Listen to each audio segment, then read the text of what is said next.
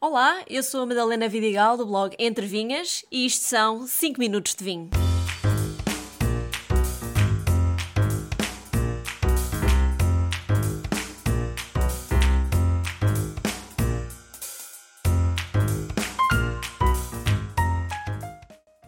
Qual a influência dos diferentes tipos de madeira no vinho? É disso que eu vou falar hoje. E para me fazer companhia, hoje escolhi o vinho Carlos Reynolds, tinto do Alentejo, mais concretamente da Serra de São Mamede. É feito a partir de Alicante Boucher e Aragonês em destaque, mas também um pouco de alfrocheiro e trincadeira. É um vinho com um sabor intenso e concentrado de cerejas, taninos suaves e equilibrados, conseguidos seguramente pelo estágio de seis meses em barrica de carvalho francês. Tudo a ver com o tema de hoje.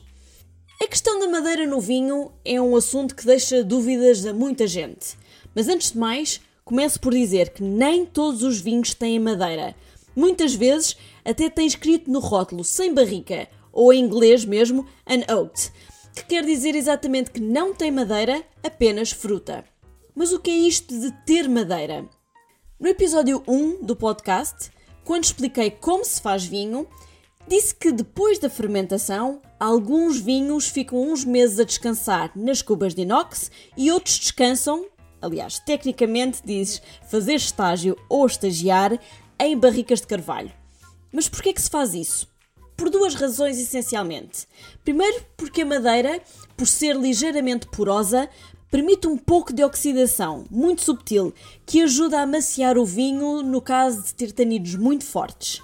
Segunda razão, para atribuir alguns aromas terciários característicos da madeira utilizada, e sobre aromas terciários também já falei no episódio 8. Existem vários tipos de madeira que se utilizam para estagiar o vinho, mas o mais comum no mundo é o carvalho. E dentro do carvalho, os dois mais usados são o carvalho francês e o americano. Mas só a título de curiosidade, também vos posso dizer que se utiliza também a madeira de castanho e também carvalho húngaro ou mesmo português em alguns casos.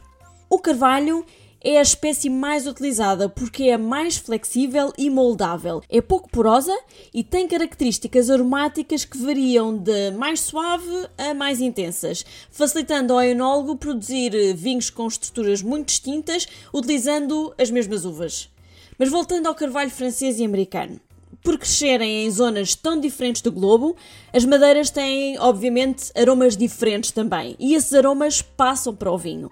O carvalho francês atribui aromas e sabores mais perto das especiarias, como a canela e o cravinho, entre outros. Enquanto que o carvalho americano uh, já transmite mais notas de baunilha, coco, caramelo ou até chocolate. Se começarem a ler os rótulos dos vinhos com atenção, veem que muitas vezes lá está indicado o tempo de estágio em madeira. Pode ser no mínimo 6 meses ou ir até aos 18 meses e, em alguns casos, até mais do que isso. Também no rótulo podem encontrar indicação se é madeira nova ou usada. Madeira nova vai sempre dar mais sabor do que a madeira usada, como é óbvio. Pensem, por exemplo, num armário de pinho acabadinho de comprar. Durante semanas o vosso quarto vai cheirar a pinho por todo lado, mas depois de um tempo o cheiro desvanece. O mesmo se passa com as barricas de carvalho. Existe também a questão da tosta, que com certeza já ouviram falar e não tem nada a ver com pão. Tosta é a queima da madeira no interior da barrica, ou seja, na parte que está em contacto com o vinho. O tipo de tosta está relacionado com a intensidade com que a barrica foi queimada. Mas por que se queima a barrica? Exatamente para haver diversos aromas. Em vez de alterar o tipo de madeira, por vezes basta mudar a intensidade da tosta e já se consegue alterar o sabor que se dá ao vinho. Existem três níveis de tosta: a tosta leve, a média e a tosta mais forte. Quanto mais intensa a tosta ou a queima da madeira, mais sabor afumado vai ter o vinho. Falando, obviamente, no caso do vinho, porque as barricas também podem ser usadas para whisky e outros destilados. Tanto os vinhos brancos como os vinhos tintos podem estagiar em madeira. Mas o que é que faz o enólogo decidir colocar o vinho em madeira ou deixá-lo apenas em cuba de inox antes de engarrafar? É uma opção, de acordo com o estilo de vinho que se quer produzir um vinho mais frutado e fresco, ou um vinho com mais corpo e com potencial de envelhecimento, ou ainda pelas castas que se utilizaram. Como eu já falei antes, há castas com mais taninos e que beneficiam de um tempo em barrica para ficarem mais macias ao paladar. A escolha do tamanho da barrica também é importante.